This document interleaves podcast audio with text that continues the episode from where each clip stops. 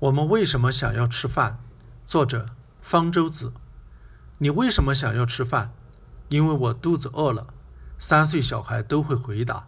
那么，我们为什么会有饱或者饿的感觉呢？为什么肚子空了就感到饿，满了就觉得饱呢？显然，是因为我们体内有一个调节饱饿的机制，而控制感觉的中心一定是位于中枢神经系统之中。生物学家很早就已经知道。在大脑腹面丘脑的下方，有一块很小的区域——下丘脑，控制着很多生理机能，包括体温、睡眠、内分泌、情绪反应、生殖、新陈代谢等等，也包括控制摄食。具有类似功能的脑细胞聚集在一起，称为神经核。下丘脑有许多种神经核，哪一种是和控制摄食有关的呢？我们可以用动物做两类相反的实验，刺激某团神经核或者破坏某团神经核，看动物各有什么反应。比如，在下丘脑中有一团神经核叫做腹内侧核，如果我们用微弱电流刺激老鼠的腹内侧核，老鼠就停止摄食，即使肚子空空也不感到饿。但是，如果我们加大电流，用电击摧毁了老鼠的腹内侧核，老鼠就会一直处于饥饿之中，不停地吃饭，把自己吃成了一个大胖子，甚至胖得无法转身。这就证明了下丘脑的腹内侧核控制着动物的摄食，而且是一个饱足中心，告诉动物吃饱了。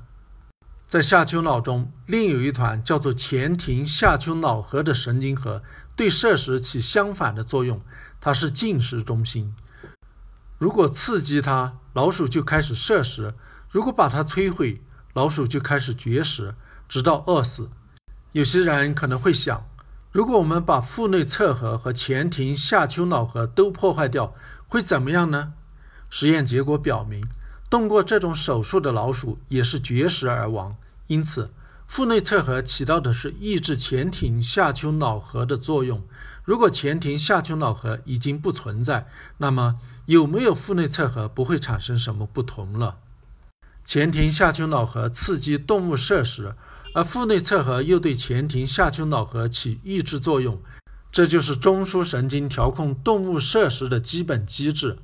但是实际的情形要比这复杂的多，还有其他神经核也参与了这个过程，而且这些神经核也并非专门用于控制摄食。它们也同时控制着其他生理过程，例如破坏掉老鼠的腹内侧核，不仅刺激其摄食，也影响了其性行为和其他行为，例如变得特别凶狠。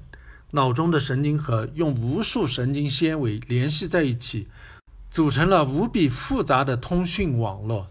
影响某个神经核的信号也会被传递到其他神经核。要清楚地分辨各个神经核的特定作用是非常困难的。想想看，人脑有上千亿个神经元，每个神经元又与数万个其他神经元相连，这是一个多么复杂的系统！想要直接搞清楚其细节，是一个不可能完成的使命。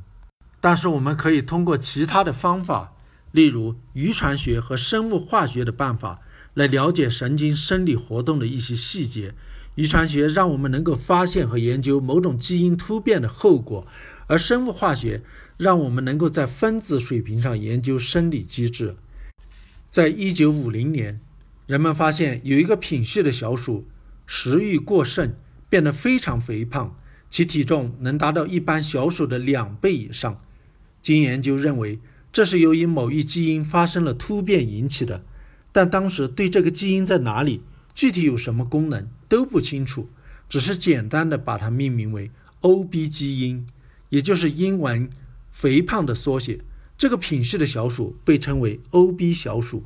后来又发现其他基因突变也能使小鼠食欲过剩，分别用不同的名称命名。其中比较重要的是1966年发现的 DB 基因品序。DB 是英文糖尿病的缩写。那么，究竟是什么因子使得这些突变小鼠食欲过剩呢？很容易想到的一个实验思路是，看看这些小鼠的下丘脑有什么化学分子过量，人们发现胖小鼠的下丘脑中含有过量的神经肽 Y，这种神经肽有许多生理功能。不过，我们在这里关心的是它是否会影响摄食。的确如此，如果把神经肽 Y 注射到正常小鼠的脑中，它们就会食欲过剩，变得肥胖。看来，小鼠肥胖的原因就是因为神经肽 Y 过量。我们已经破解了这个肥胖之谜了吗？事情并没有那么简单。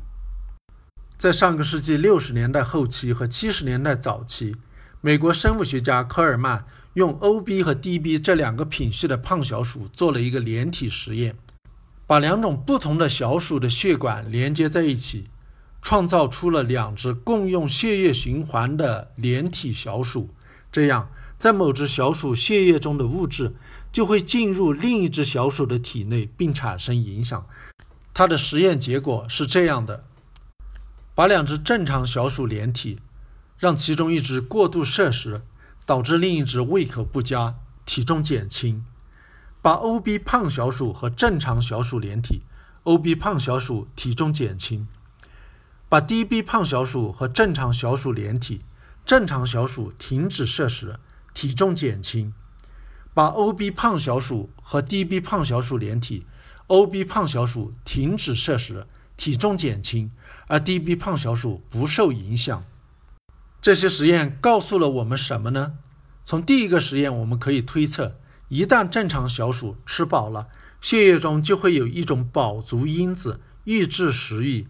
从第二个实验我们可以推测，OB 胖小鼠体内缺少这种饱足因子，因此摄食没有节制。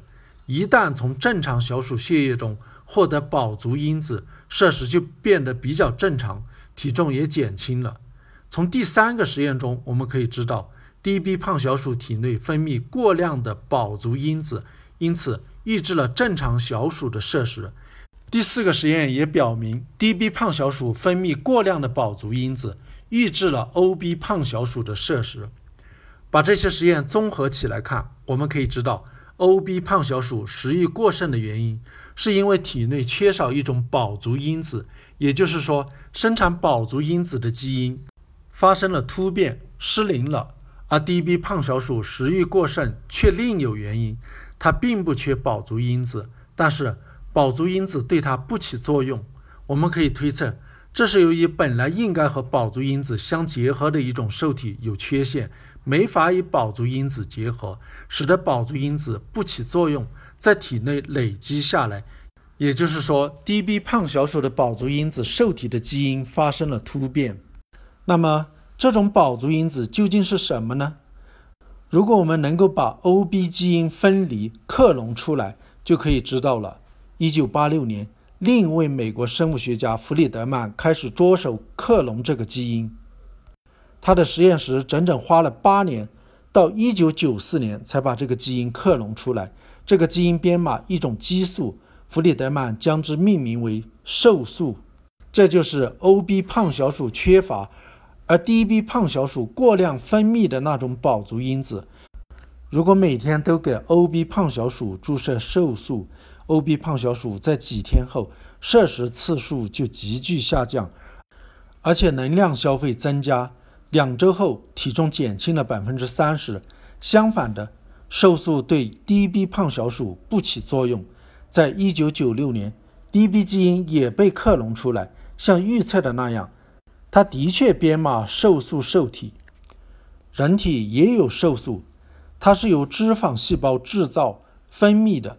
如果我们吸收的食物过多，就转化成脂肪，储存在脂肪细胞中，使脂肪细胞变大。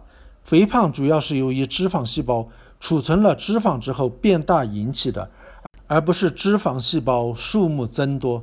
实际上，我们在儿童时代脂肪细胞的数目就基本不变了。随着脂肪细胞变大，它开始分泌更多的瘦素，沿着血液循环抵达下丘脑，抑制神经肽 Y 的合成，也就抑制了食欲。相反的，如果人开始节食，脂肪细胞缩小，瘦素的分泌变少，下丘脑中神经肽增多，也就刺激了胃口。瘦素还有其他的生理功能，例如会影响性成熟。研究清楚我们为什么想要吃饭的机制，不仅有重大的科学意义，而且有巨大的实用价值。在发达国家，肥胖是个重大的社会问题。比如，在美国，大约有三分之一的人口有不同程度的肥胖，而全世界肥胖者据估计有三亿人之多。肥胖不仅影响体型美观，而且有害健康，容易患心血管疾病、糖尿病等多种疾病。因此，瘦素的发现引起了全社会的关注。人们马上想到的是，能不能用它作为减肥药？在一九九五年，瘦素才发现不久，加州一家生物技术公司就用两千万美元买下了瘦素基因的专利。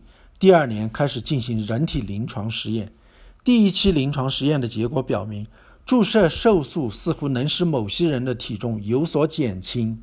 于是进入了更大规模的第二期临床实验，但是结果很不理想，它的减肥效果并不比安慰剂强。二零零二年，临床实验被终止，人们想要找到一种减肥妙药的梦想再次破灭了。这是为什么呢？一个原因是，只有极少数的肥胖者是由于缺乏瘦素引起的。对这些人来说，注射瘦素有非常显著的效果。但是，绝大多数肥胖者体内并不缺少瘦素，恰恰相反，他们的体内有过量的瘦素。他们食欲过剩的原因，并不是由于缺乏瘦素，而是由于对瘦素不敏感。这可能有许多因素，例如。瘦素进不了下丘脑，或者像 DB 胖小鼠那样，瘦素受体有缺陷。我们现在知道，除了瘦素和神经太 Y，还有许多其他的分子参与控制摄食。控制摄食的分子机制实际上比我们上面所描述的要复杂得多，而我们才刚刚开始有了一点了解。不过，现在多数研究者都同意。一个人的正常体重基本上是由遗传决定的。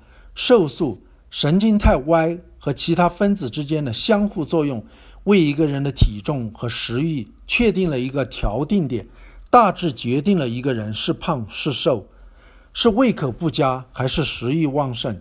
肥胖是因为这个调定点较高。在人类进化史上，在食物缺乏的恶劣环境中。有一个较高的调定点，实际上有生存优势，能够尽可能多的摄食、储存脂肪，防备饥荒。只不过在富裕的社会，优势变成了累赘而已。肥胖是进化的遗产。